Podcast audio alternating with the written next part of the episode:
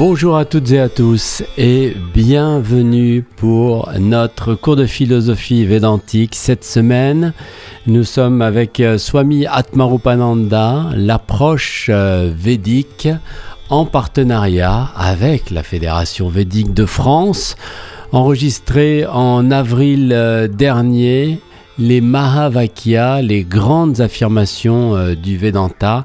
Les quatre Mahavakyas sont des affirmations qui expriment la sagesse des quatre Védas et synthétisent en quelques mots toute la philosophie de l'Advaita Vedanta, le Vedanta de la non-dualité. Donc ces, ces, quatre affirmations nous invitent à réfléchir pour réaliser la vérité du je suis, euh, l'unité avec Dieu, avec Brahman, avec l'infini.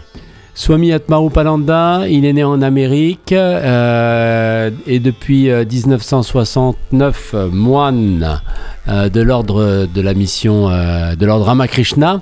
Il a suivi en Inde une formation monastique, scientifique et spirituelle. Il a travaillé avec, il a voyagé pardon dans divers pays du monde pour donner des conférences, animer des retraites, engager un dialogue interspirituel et pour participer à la recherche d'une nouvelle base spirituelle pour le développement économique et social. Il a occupé, plusieurs postes en Inde et en Amérique et en avril 22, il a été nommé président et directeur spirituel du Centre Védantique Ramakrishna de Gretz où vous pouvez venir le rencontrer quand vous le souhaitez. On va l'écouter donc sur les Mahavakyas, les grandes affirmations du Vedanta, Swami Atmarupananda, en partenariat avec la Fédération Védique de France. Bonjour, je m'appelle Swami Atmarupananda.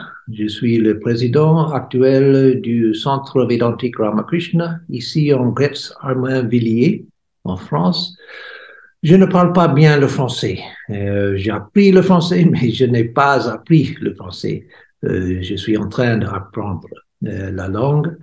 Mais j'ai écrit la conférence en anglais et traduit en français je dois le lire parce que je ne, je ne peux pas, pas parler très bien, je ne peux pas parler spontanément. Euh, donc, je lis euh, la conférence et comme toujours, je, euh, je commence avec un chant. Un chant des Vedas. Om yo brahmanam vidadhati purvam yo vai vedangscha prahinoti tasmai तं हदेवम् आत्मबुद्धिप्रकाशं मुमुक्षुर्वै शरणमहं प्रपद्ये Nous qui cherchons la libération, nous nous réfugions dans cette lumière infinie qui illumine le cœur de tous, qui est la source du Créateur lui-même, et dont le souffle, pour ainsi dire, est la connaissance infinie connu sous le nom de Veda. Om Shanti, Shanti, Shanti. Om P, P, P.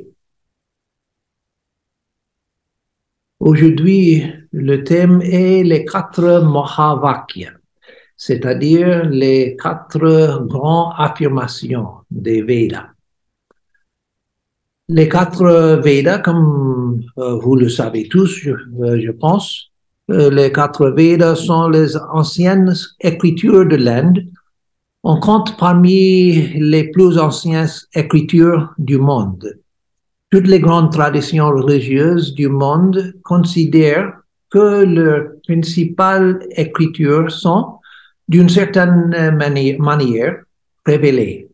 Cela inclut même les bouddhistes qui ne croient ni en Dieu ni en l'âme.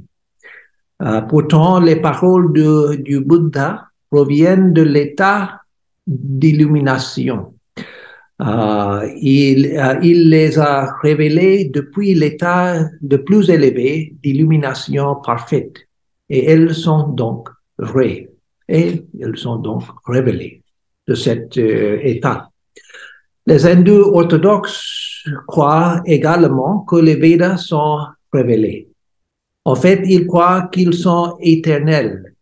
Les mots mêmes de des Védas sont éternels et sont révélés dans le cœur des sages purs à chaque nouvelle création, exactement avec les mêmes mots que dans tous les cycles de la création. C'est-à-dire, les Védas, les mots des Védas sont éternels. Ils sont révélés dans la même manière dans chaque création. Swami Vivekananda, de notre tradition, a adopté une vision plus moderne et évolutive, euh, évolutive des Védas qu'il considère comme l'expression de nombreux sages qui, au fil des siècles, ont cherché la nature de la réalité et sont allés de plus en plus loin jusqu'à découvrir la plus haute illumination, telle qu'elle est exprimée dans les Upanishads.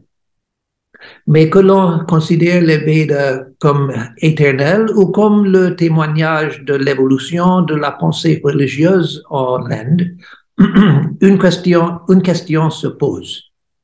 Quel est leur but? Ou pour le dire autrement, quel est leur message central? Cette question est très difficile en ce qui concerne les Védas, car ils sont très vastes, couvrent de milliers d'années de développement et ont été composés par de nombreux, nombreuses sages différents, avec des points de vue et des niveaux d'expérience euh, expériences euh, spirituelles différentes. Je, je, le dis encore. Euh, cette question est très difficile en ce qui concerne les Védas, car ils sont très vastes, couvrent de milliers d'années de développement et ont été composés par de nombreux sages différents, avec des points de vue et des niveaux d'expérience spirituelle différents. Dès lors, Comment trouver un message central ou un objectif central des Védas? Pour établir une comparaison, prenons le judaïsme, le christianisme, christianisme et islam.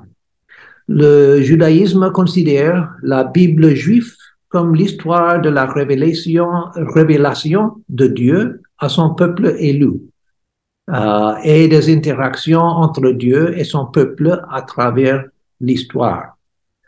Les chrétiens, quant à eux, considèrent la Bible chrétienne comme l'histoire de la rédemption de toute l'humanité par Dieu. Un chrétien considère que la première partie de la Bible, qui est la partie juive de la Bible, met en scène la naissance de Jésus, ce qui n'est pas du tout le cas pour un juif. Pour un musulman, le Coran est la révélation complète de la vérité religieuse et de la loi de Dieu par le dernier des prophètes, Mahomet, pour l'ensemble euh, de l'humanité. Les musulmans acceptent les Bibles juives et chrétiennes comme des révélations partielles, mais avec des erreurs qui euh, s'y ont glissé. glissé. Le Coran corrige l'enregistrement de la révélation pour tous les temps. Et il n'y aura jamais d'autre correction parce que les musulmans estiment que le Coran est parfait tel qu'il a été donné. Cela n'est pas le point de, vue des chrétiens et des juifs. Mais chacune, chacune de ces trois traditions, le judaïsme, le christianisme et l'islam, a une histoire très cohérente qui explique le but et le message de leur écriture respective. On peut accepter ou non cette histoire, mais dans les trois cas, elle est assez claire et cohérente. Mais encore une fois, qu'en est-il des Védas Cette question est intimement lié aux quatre Mahavakyas dont nous parlons aujourd'hui, comme nous le verrons plus, euh, plus loin. L'hindouisme est un système extrêmement diversifié de point de vue religieux, de philosophie et de pratique. Certaines considèrent la partie rituelle des Védas comme la, plus, la partie plus importante. Le but des Védas, selon eux, est de dire aux gens ce qu'ils doivent faire. Quelles actions rituelles et sociales accomplir, quelles actions sont interdites, ce qui est moral, et ce qui est immoral, etc. Il existe au moins une certaine similitude avec la vision de la Bible juive qui met l'accent sur la loi et son respect. D'autres écoles euh, hindoues enseignaient que les rituels étaient importants, mais que l'objectif principal était d'enseigner la nature de Dieu et la manière de le trouver. Ces écoles considéraient donc que les Védas avaient un double objectif, enseigner l'action correcte et guider les gens vers la dévotion à Dieu. Je parle en passé euh, ici parce que toutes les écoles n'existent pas euh, euh, maintenant. le Vedanta existe toujours, mais quelques autres écoles, n'existent pas. Donc, je parle en le, le passé, le temps passé. Pour rendre le lien pas clair, ces écoles enseignaient qu'en observant correctement les rituels et les règles de vie, on devenait progressivement plus désintéressé et plus pur. Par conséquent, on devenait prêt à une plus grande dévotion et à l'abandon à Dieu, ce qu'elle considérait comme le but ultime. Le rituel était destiné à la purification et la dévotion à la libération ou au salut comme il en est question dans les religions abrahamiques. Cependant, la tradition Vedanta Advaita de l'hindouisme que nous suivons voit l'objectif des Védas de manière tout à fait différente. Tout d'abord, le point de vue orthodoxe est que les êtres humains sont, en raison de leur karma varié, à tous les niveaux de développement. Par conséquent, les Védas enseignent de nombreux niveaux de vérité différents pour des personnes différentes, euh, pour des personnes différentes en fonction de leurs besoins. Mais tout cela a pour but de conduire les êtres humains vers le développement le plus élevé de la spiritualité indienne, qui est la connaissance de la vérité suprême.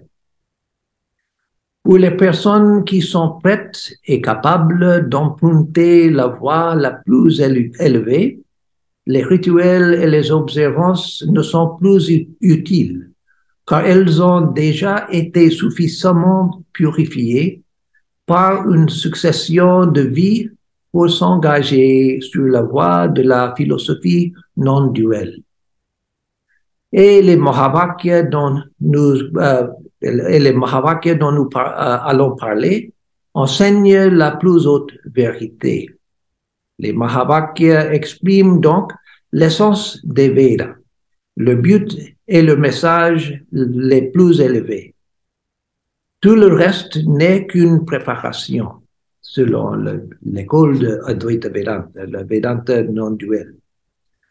D'un point de vue historique plus moderne et évolutif, comme celui de Swami Vivekananda, les Védas sont le témoignage de l'évolution de la pensée spirituelle au sein de l'ancien peuple védique, qui est devenu l'hindouisme après l'époque de Bouddha.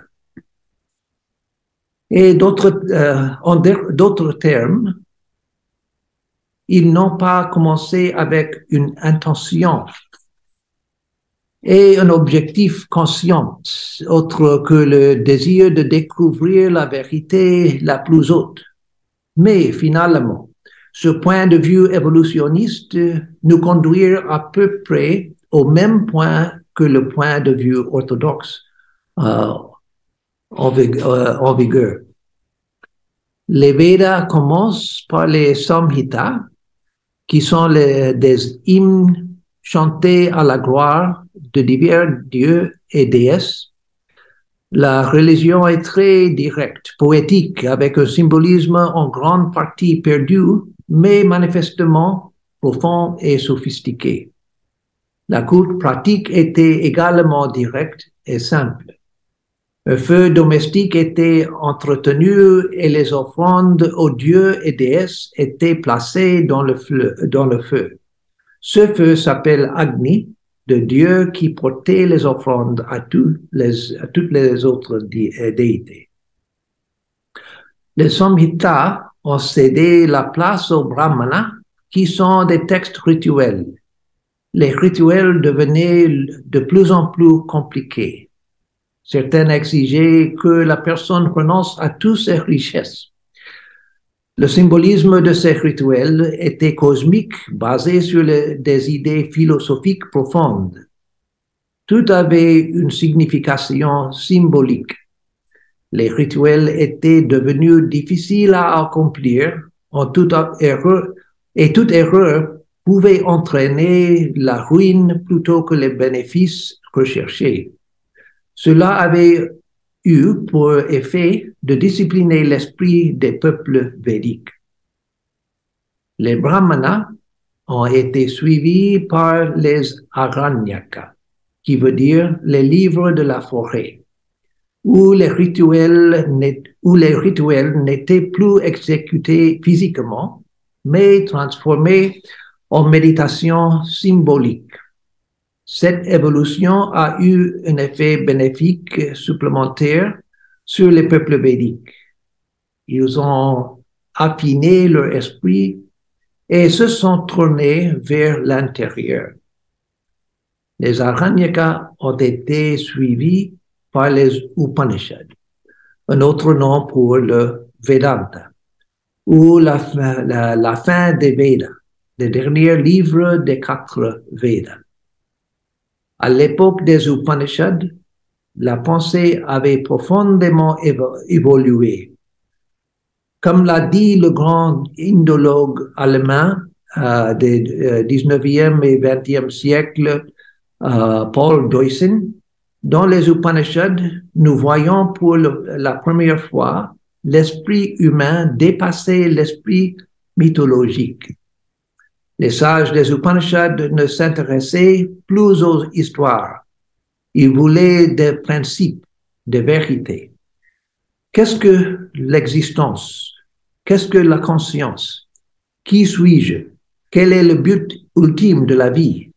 Que signifie être? Etc. Ce sont les questions des, des sages des Upanishads.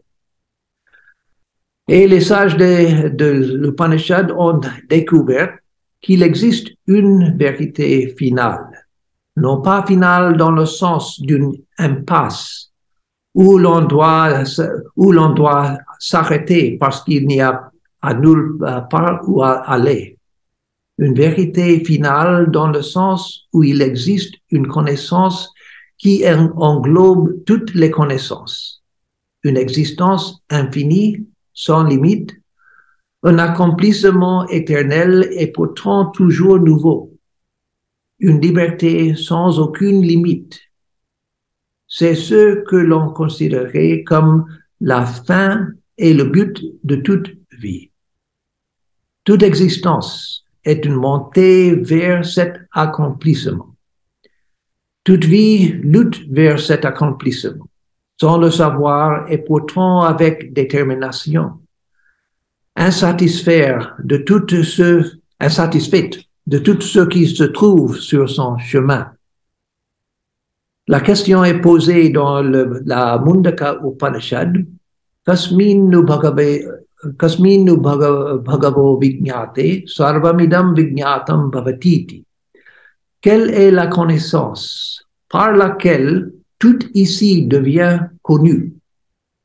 C'est une question extraordinaire, mais une question à laquelle les sages des Upanishads répondent avec leur expérience directe.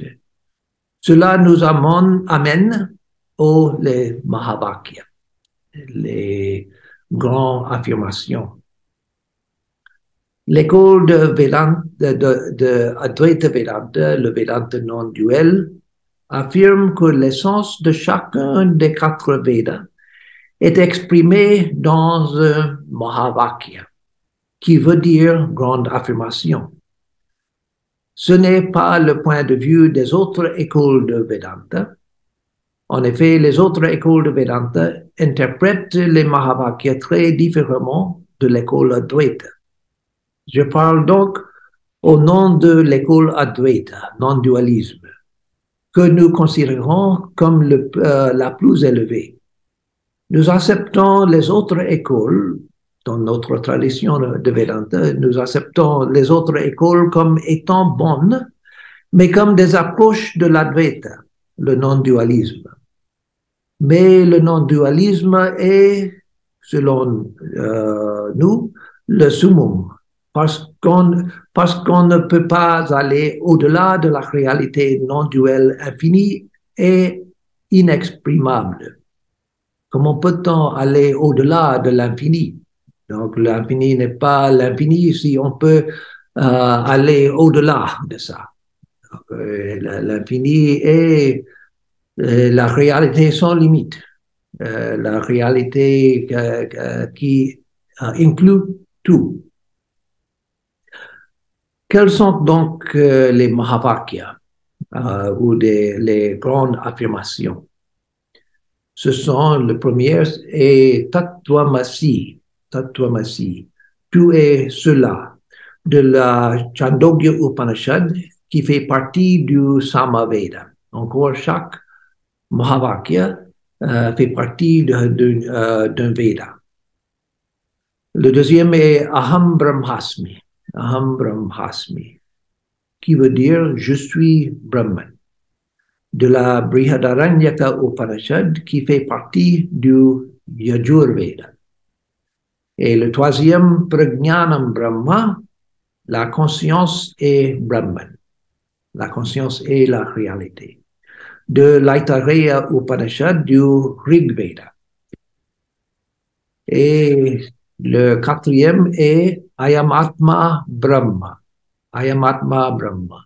Cet Atman, le soi d'individu, cet Atman est Brahman, l'infini de la Mandukya Upanishad qui fait partie de l'Atharva Veda. Donc nous avons le Samaveda, le Yajurveda, le Rigveda euh, et l'Atharva Veda, les quatre Vedas et quatre Mahavakyas. Et quelles sont les caractéristiques des Mahavakyas Ils indiquent quelque chose dans notre expérience, expérience actuelle qui est la vérité la plus élevée. Quelque chose dans notre expérience actuelle, maintenant, dans l'ignorance, même dans l'ignorance, quelque, euh, chose dans notre expérience actuelle qui est la vérité plus élevée. Euh, c'est-à-dire qu'il indique des endroits de notre expérience actuelle où la vérité la plus élevée brille maintenant dans l'ignorance même. Toutefois, quelque chose que nous ne comprenons pas clairement, bien que nous le voyons. Oui, nous, voyons l'expérience, mais nous ne le euh, comprenons pas. Euh, deuxième euh, point, les Mahavakyas identifient quelle est cette chose réellement cette chose, ou ces choses dans notre expérience actuelle euh, où la réalité brille. Quelles sont ces choses?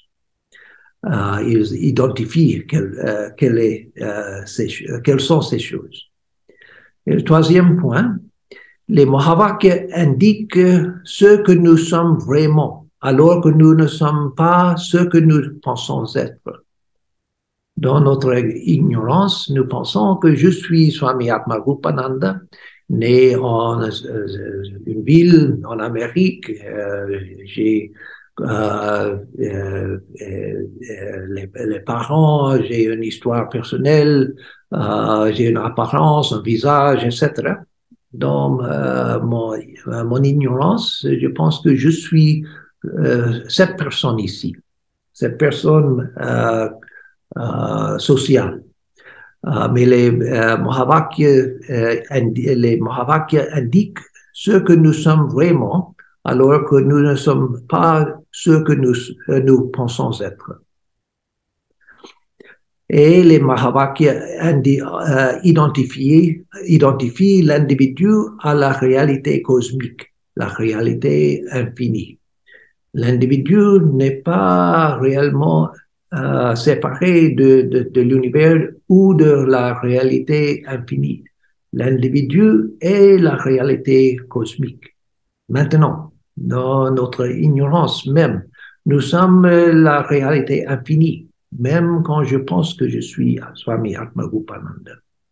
Et le cinquième point est, par cela, les Mahavakyas expriment selon la Dvaita Vedanta la fin et le but des Vedas que l'on adopte une approche orthodoxe ou une approche moderne et évolutive. Encore, et par cela, les Mahavakyas expriment selon la Dvaita Vedanta la fin et le but des Vedas. Que l'on adopte une approche orthodoxe ou une approche moderne et évolutive, comme l'approche de Swami Vivekananda et de notre tradition de Vedanta, la tradition Ramakrishna. Il s'agit là encore de l'enseignement de l'Advaita Vedanta et non de celui d'autres écoles. En fait, les dualistes qui croient que Dieu et l'homme sont des entités éternellement séparées disent que Tatvamasi ou tu es cela et en réalité Atatvamasi, tout n'est pas cela.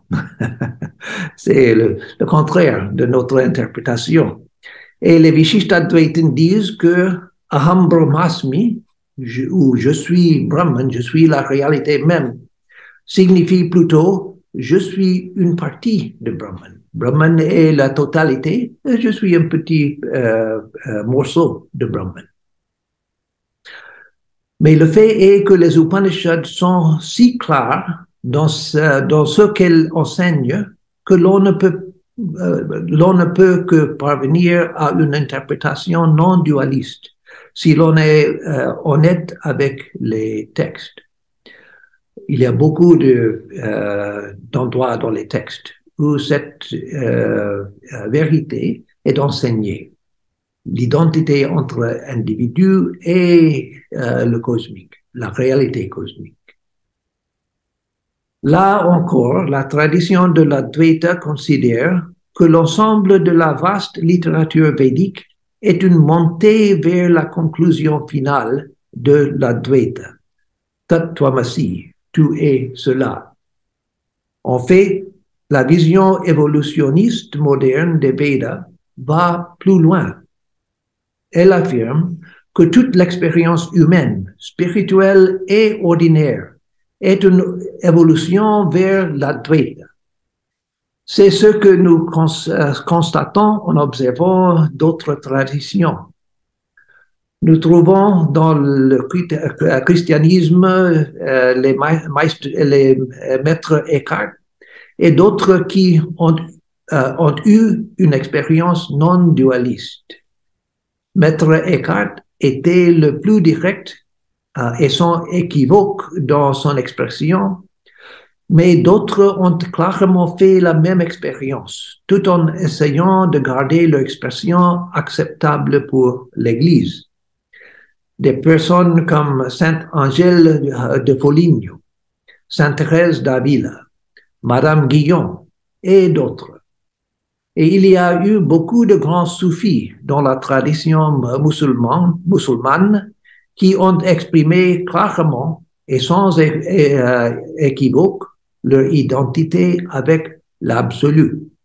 Mansour al-Halaj, qui a dit An al-Haq, je suis la vérité, c'est-à-dire je suis Allah, je suis la vérité. Ibn Arabi, le grand philosophe euh, d'islam, al-Sustari et bien d'autres. Ces mystiques chrétiens et soufis, et aussi euh, euh, mystiques juifs euh, aussi, ont eux-mêmes affirmé que cette expérience était la plus élevée. Ils ont dit que c'est l'expérience plus élevée. Certains ont pu l'exprimer comme une identité, identité avec l'infini. D'autres ont pu l'exprimer comme une perte de soi dans l'infini. Mais un lecteur attentif convainc l'étudiant impartial, euh, euh, pardon, mais une, euh, mais une lecture attentive convainc l'étudiant impartial de la spiritualité qu'il parle de la même vérité. C'est pourquoi nous disons que les Mahavakyas n'expriment pas seulement l'essence des Védas, mais qu'ils expriment l'aboutissement de la spiritualité elle-même, où qu'elle se trouve, car on ne peut pas, car on ne peut aller au-delà de l'infini. Donc, je, je, le lis encore. C'est pourquoi, je, je lis le, tout le paragraphe encore, parce que je n'ai pas lu bien et aussi les pensées sont difficiles. Euh, ces mystiques chrétiens et soufis ont eux-mêmes affirmé que cette expérience était la plus élevée. Certaines ont pu l'exprimer comme une identité avec l'infini, l'infini. D'autres ont pu l'exprimer comme une perte de soi dans l'infini. Mais une lecteur attentif convainc l'étudiant impartial de la spiritualité, de la, mais une lecture attentive convainc l'étudiant impartial de la spiritualité qu'il parlait de la même vérité. C'est pourquoi nous disons que les Mahavakyas n'expriment pas seulement l'essence des Védas, mais qu'ils expriment l'aboutissement de la spiritualité elle-même, où qu'elle se trouve, car on ne peut aller au-delà de l'infini. Et c'est le point culminant de toute la connaissance, parce que c'est la réponse à la question Kasminu bhagavate vignate sarvamidam vignatam bhavatiti. Quelle est la connaissance par laquelle tout ici devient connu? Regardons maintenant les Mahavakyas eux-mêmes, individuellement. Et le premier en général est Tattvamasi. Il y a un ordre euh, formel, mais pour euh, le, Tattvamasi est le plus connu. c'est le plus connu des Mahavakyas, le plus commenté, le plus enseigné. Il y a les livres sur Tattvamasi, comme Vakyavriti et Laghu Vakyavriti. C'est parce qu'il s'agit du Upadesha Mahavakya, c'est-à-dire le Mahavakya de l'instruction. Upadesha Mahavakya, Tatomasi est l'Upadesha Mahavakya, c'est-à-dire euh, l'instruction, euh, le, le, Mahavakya de l'instruction. Le maître dit aux disciples, tout est cela. On expliquait la, la, la vérité. Le maître dit aux disciples, tout est cela. Voyons le contexte. Euh, dans le Chandogya Upanishad, Uddalaka dit à son fils Shvetaketu, cet être qui est cette essence subtile, la source de l'univers, tout ce qui existe possède cela comme étant son Atman, son soi. Cela est la vérité, le réel. Cela est l'Atman. Tout est cela, Shvetaketu. C'est un euh, enseignement incroyable. Cet être qui est cette essence subtile de tout, l'essence de tout, euh, le source de l'univers, tout ce qui existe possède cela comme étant son Atman, son soi, euh, son être. Cela est la vérité, la réelle. Cela est l'Atman et le soi. Tout est cela, Shwetaketu. Il ne dit pas tout est une partie de cela. Tout au Ketu, tout est cela. Un euh, enseignement incroyable. Nous avons ici une contradiction évidente. Dalaka dit à son fils Shwetaketu que lui, un simple garçon, est l'infini. Le garçon est limité de toutes sortes de façons par l'espace, par le temps, par un corps physique faible, par les limites d'énergie, par les, euh, des limites de capacité, par des limites à la capacité de savoir, et ainsi de suite. Comment une personne peut-elle être l'infini? C'est impossible, c'est une contradiction, une contradiction évidente. Le Vedanta ne nie pas qu'il s'agit d'une contradiction telle qu'elle est énoncée. Tout l'individu individu est cela. Oui, c'est une contradiction. Vedanta euh, ne, ne, nie, ne nie pas euh, la contradiction. Mais il affirme, le, le Vedanta, que le problème réside dans notre compréhension des termes. Et les livres euh, écrits sur le Mahavakya, euh, tout et cela, euh, sont pour expliquer la signification des deux termes, tout et cela, où réside la contradiction.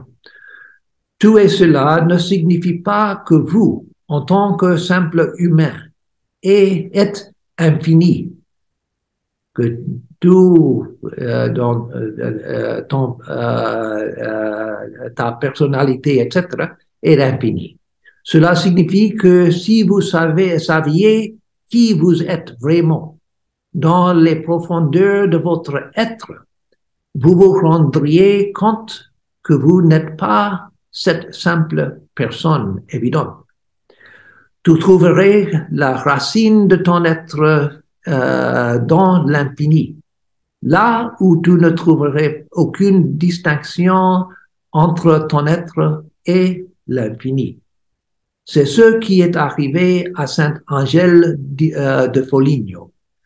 Euh, elle a dit que dans son état de prière le plus profond, elle est allée au-delà de la Trinité. Elle était chrétienne, euh, chrétienne du troisième, euh, 13e siècle. Euh, elle a dit que dans son état de prière le plus profond, elle est allée au-delà de la Trinité, au-delà de toute idée et de toute perception, où elle était tellement perdue dans la, les profondeurs de l'être de Dieu qu'il n'y avait que Dieu il n'y avait que Dieu. Mais elle était là. Et il n'y avait que Dieu. Et elle était là dans cet état de euh, prière.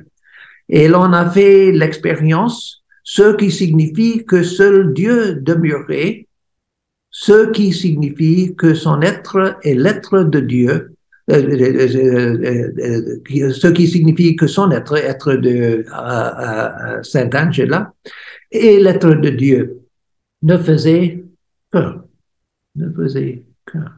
L'être de Sainte Angela euh, est Dieu. Nous arrivons maintenant au Mahavakya suivant. Aham Brahmasmi. Je suis Brahman.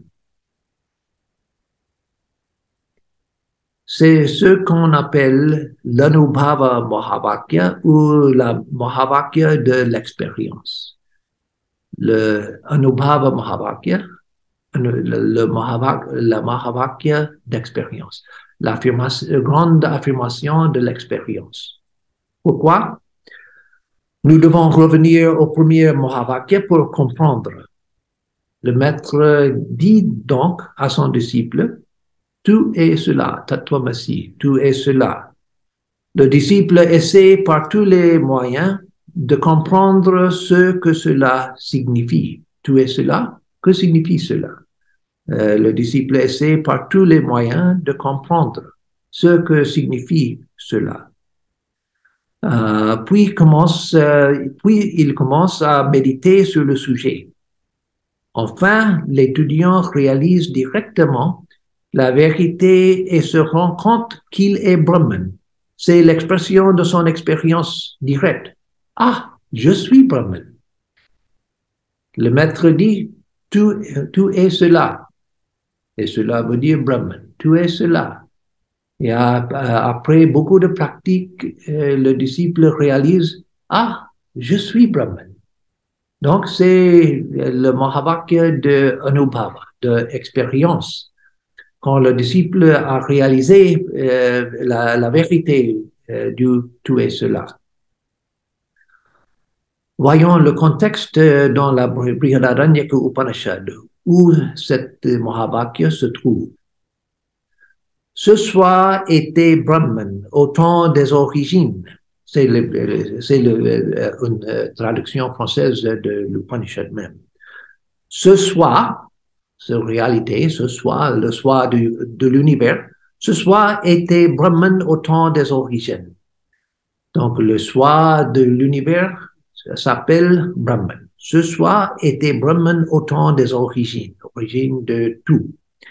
Il se connaissait lui-même comme étant uniquement je suis Brahman. Donc Brahman euh, euh, se connaissait lui-même comme je suis Brahman. Aussi devient-il la totalité. Brahman devient-il la totalité. Et jusqu'à ce jour, quiconque de manière similaire réalise son soi comme je suis euh, Brahman devient tout cet univers. Les dieux eux-mêmes ne peuvent l'emporter sur lui, car il est devenu leur soi. Quel euh, enseignement incroyable. Ce soi était Brahman au temps des origines. Il se connaissait lui-même comme étant uniquement je suis Brahman. Il n'y a pas autre être, il y a seul l'infini. Il n'y a pas autre, euh, euh, euh, quand nous parlons de l'infini, l'infini inclut tout. et il se connaît comme je suis Brahman. Aussi devient-il la totalité. Et jusqu'à ce jour, jusqu'à ce jour maintenant, pas seulement dans le jour des Upanishads, c'est le mot des Upanishads, mais à notre jour aussi. Et jusqu'à ce jour, quiconque de manière similaire réalise son soi comme je suis Brahman devient tout cet univers. Toute personne qui réalise je suis Brahman devient tout cet univers. Et c'est les mots, de, du Panishad, mais euh, il devient plus que tout cet univers. Il devient euh, euh, tous les, univers possibles et tout ce qui est au-delà de, de, les univers. Et continue le l'Upanishad, les dieux eux-mêmes ne peuvent l'emporter sur lui, car il est devenu le soi, le soi, le soi des dieux, le soi des dieux, même en monothéisme, le soi de Dieu. Il n'importe s'il y a un Dieu ou plusieurs dieux, le soi de Dieu.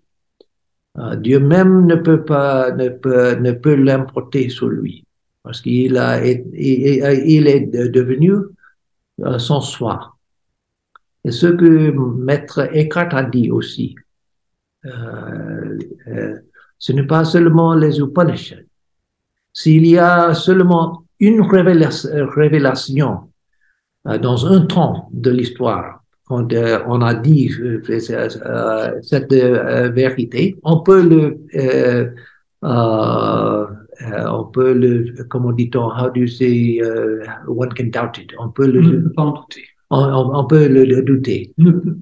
Non, ici, on peut, on peut euh, le, le douter parce, parce que euh, euh, s'il y a seulement une expression. Mais avec les autres expressions dans d'autres pays, autres traditions, on ne peut pas douter euh, cette vérité. Voyons maintenant le troisième Mahavakya. Ayamatma Brahma. Cet Atman est Brahman.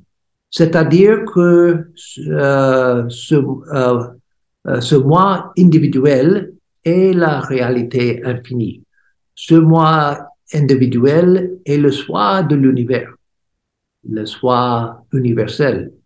Ce Mahavakya n'est pas discuté autant que les deux premières, car il n'apporte rien de nouveau.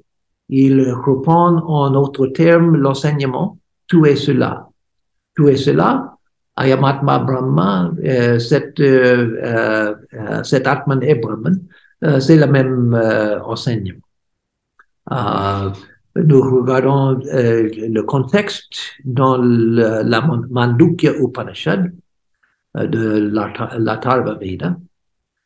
Om, il commence avec le syllabe euh, sacré Om. Cette syllabe est le tout. Om est le tout. Voici l'explication de cette affirmation, dit l'Upanishad. Le passé, le présent et l'avenir. Om est tout cela. Le passé, le présent et l'avenir. Om est tout cela. Et tout ce qui existe encore au-delà des trois temps est certainement Om. Om est tout. Et continue le. De tout est Brahman. Cet Brahman, euh, Atman est Brahman. Donc l'Upanishad identifie Om comme le tout. Identifie Om comme Brahman. Et Brahman est la réalité, l'infini. Euh, le tout est Brahman. Om est le tout, et le tout est Brahman, dit l'Upanishad. Et cet Atman est Brahman. Cet Atman, le moi individuel, et le Brahman euh, euh, cosmique, le soi cosmique, le, soi in- infini, sans limite. Cet moi d'individu et le, soi de tout. Donc vient ensuite le quatrième Mahavakya. Et encore, il n'y a pas un ordre euh, euh, avec les numéros, mais j'ai pris les quatre Mahavakya dans cet ordre. Euh, le quatrième Mahavakya, Prajnanam Brahma. Prajnanam Brahma, la conscience est Brahman. Prajnanam Brahma veut dire la conscience est Brahman. Ici, quelque chose de nouveau est donné, la conscience. La grande quête de la tradition indienne est celle de la conscience, parce qu'elle est considérée comme un élément centra- central de la nature de la réalité. Toutes les écoles de spiritualité hindoue le reconnaissent et la recherche a commencé au début de la période védique pour aboutir à la découverte dans les Upanishads que la conscience est la réalité elle-même. La conscience est la réalité, elle-même de l'univers et de, l'individu aussi. Les autres Mahavakyas ont déclaré que ce, ce soi est Brahman. Ici, il est dit que la conscience est Brahman. Nous sommes donc amenés, euh, amenés à comprendre que la conscience est la nature du moi lui-même, ainsi que la nature de la réalité. C'est dans la conscience que l'univers euh, naît. C'est dans la conscience qu'il existe. Euh, et c'est dans la conscience qu'il se dissout. Parce que la conscience est la réalité et qu'il n'y a rien d'autre que la conscience. Examinons le, contexte dans l'Aitareya Upanishad. Qu'est-ce qu'est-ce cela euh, que nous honorons en tant que soi, dit l'Upanishad. Est-il ce par quoi nous voyons, ou ce par, quoi nous entendons, ou ce par quoi nous sentons les odeurs, ou ce par quoi nous prononçons des paroles, ou ce, par quoi nous différencions des saveurs douces et aigres. Tout ce qui précède est en vérité rattaché à la conscience.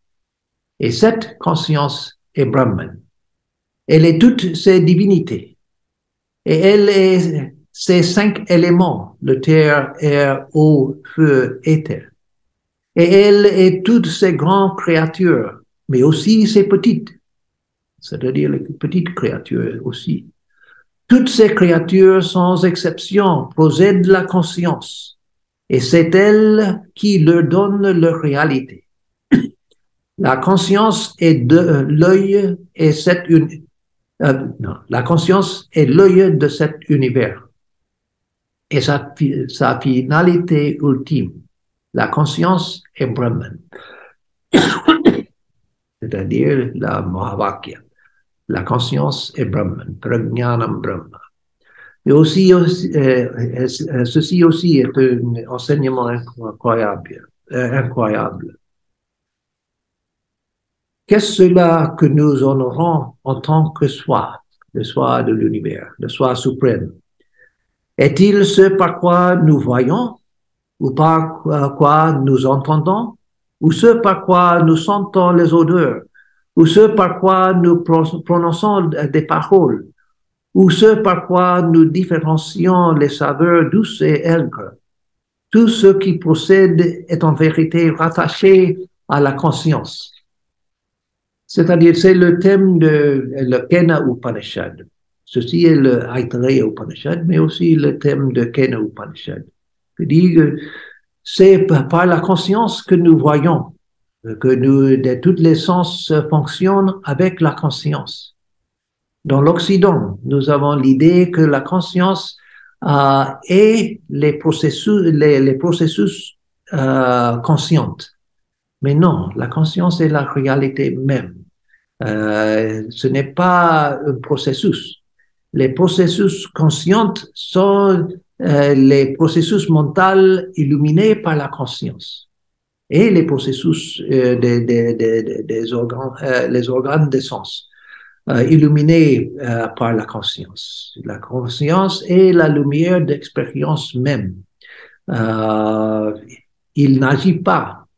C'est stable, c'est éternel, c'est immobile. C'est la lumière qui illumine à tout. Donc, et cette conscience, dit l'Upanishad, est Brahman. Elle est toutes ses divinités, toutes les divinités, toutes les, les, les déités. Euh, même la, la, déité euh, de monothéisme aussi, euh, et conscience. Et elle est ces cinq éléments, les éléments de nature, la, matière aussi, et conscience. Tout ici est fait de conscience. Sri Ramakrishna, dans, quand il faisait le puja, euh, euh, il, il a vu que toutes les, toutes les choses sont faites de conscience. Toutes les choses utilisées dans le puja aussi, euh, les choses de matière, tout est conscience même. Tout est fait de conscience. Il n'y a pas de différence entre matière et conscience. Seulement dans notre pensée. C'est seulement notre interprétation. Ce n'est pas un fait, c'est une interprétation fausse nous avons.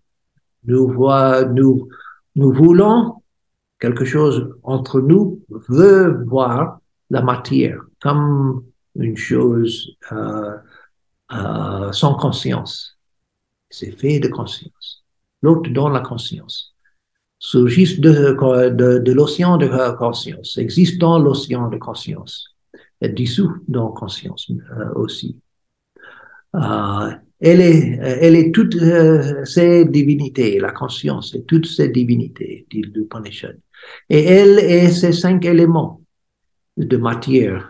Et elle est toutes ces grandes créatures, mais aussi ces petites. Toutes ces créatures sont sans exception possèdent la conscience.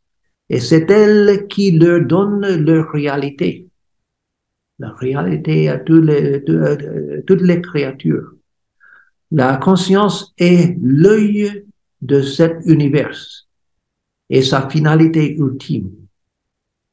Madame Guillon, grande, grande mystique française, elle a dit euh, que je, je vois avec l'œil de Dieu. Je vois comme Dieu, je vois ce que euh, Dieu voit, comme Dieu le voit, avec l'œil de Dieu. Je vois avec l'œil de Dieu.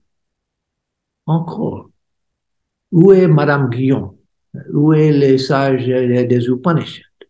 Séparés en temps, séparés en l'espace, beaucoup séparés. Euh, mais la même idée, la même idée, une révélation de la même expérience. Comment les Mahavakya pourraient-ils être vrais? Encore la question. Ils sont contre-intuitifs. Ils vont à l'encontre du sens commun. Montré par l'argumentation, le euh, raisonnement solide qui euh, soutient ces grandes affirmations serait, euh, soit, serait en soi une conférence à part entière. Je ne m'y attarderai donc pas. Je le, je le donne encore cette, je, je le lis encore montré par l'argumentation, le raisonnement solide qui soutient ces grandes affirmations, serait en soi une conférence à part entière.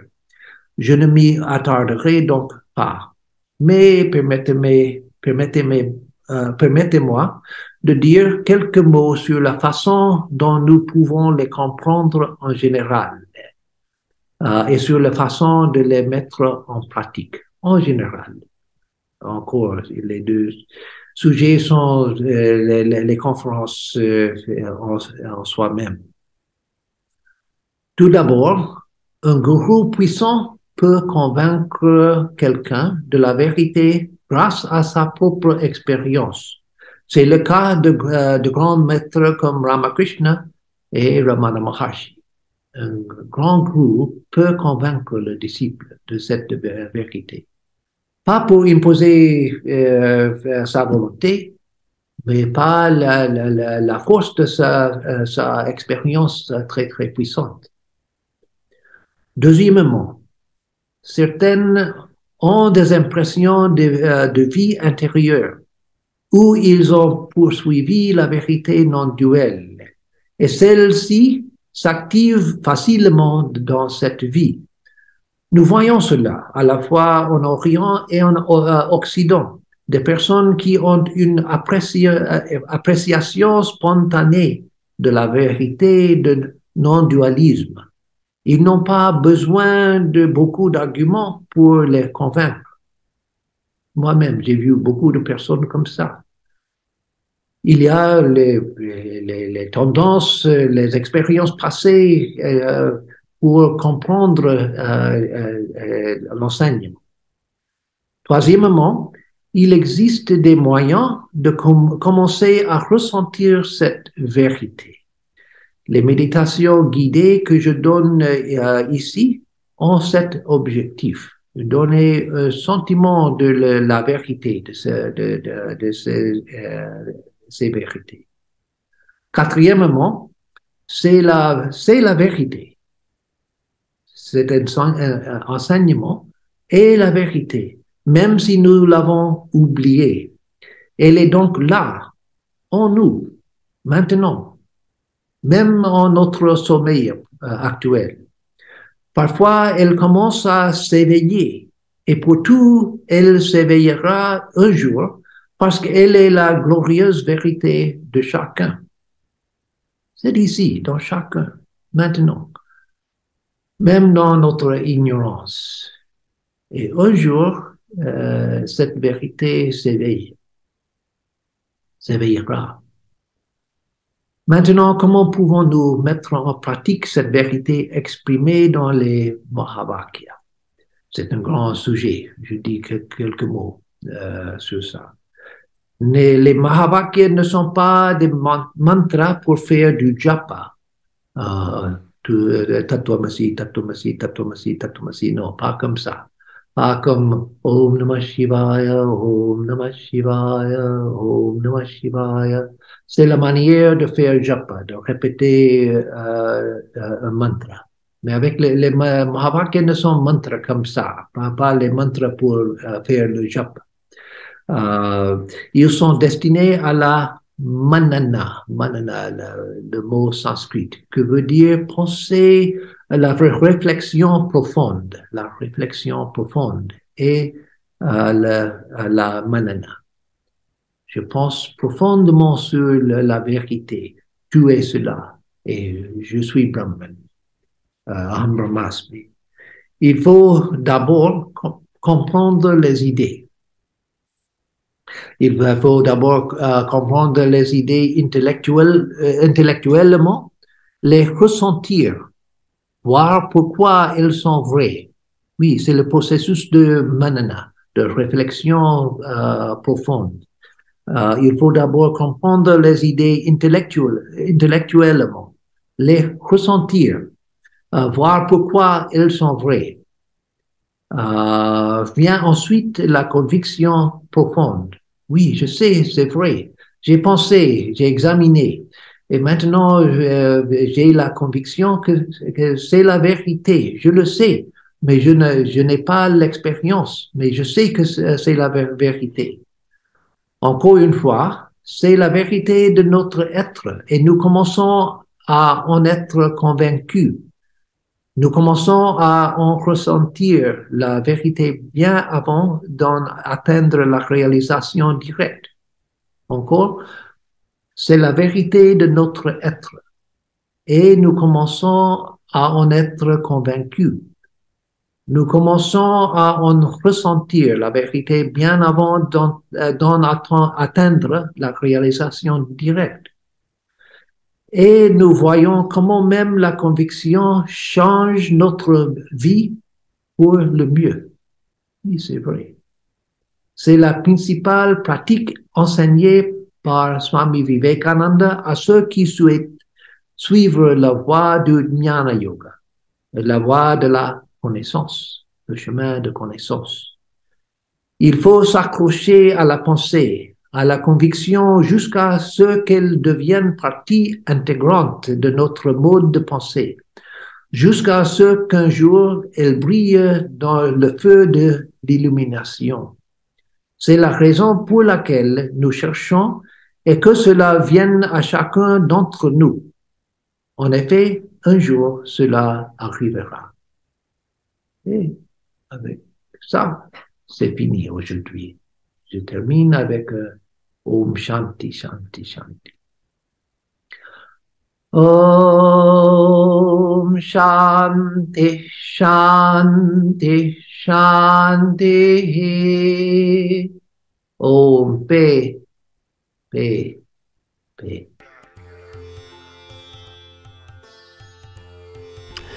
Les Mahavakya, les grandes affirmations euh, du Vedanta pour nous aujourd'hui dans l'approche védique sur Radio Gandharvagana ce samedi 14 euh, octobre. Euh, cette émission sera dit, rediffusée dimanche à 21h30, dimanche 15 octobre.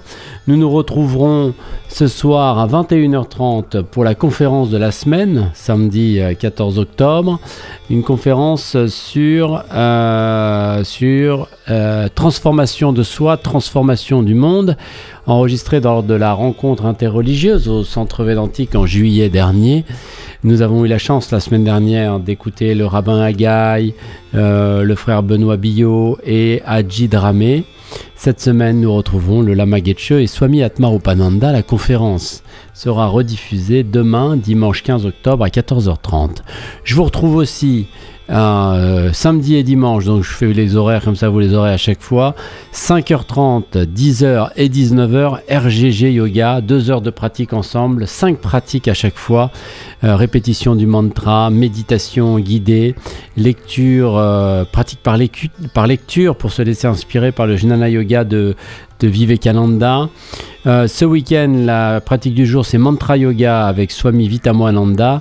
Et puis le Bhakti Yoga, cinquième et dernière pratique, donc chaque jour sur Radio Gandharvagana RGG Yoga. Euh, toutes les heures, je vous propose d'écouter les euh, podcasts de la semaine. Je vous souhaite à toutes et à tous un très bon après-midi à l'écoute de Radio Gandharvagana. À ce soir, 21h30 pour la conférence de la semaine. Et si vous écoutez la rediff de cette émission dimanche. Bonne soirée, à demain, 5h30 euh, pour RGG Yoga.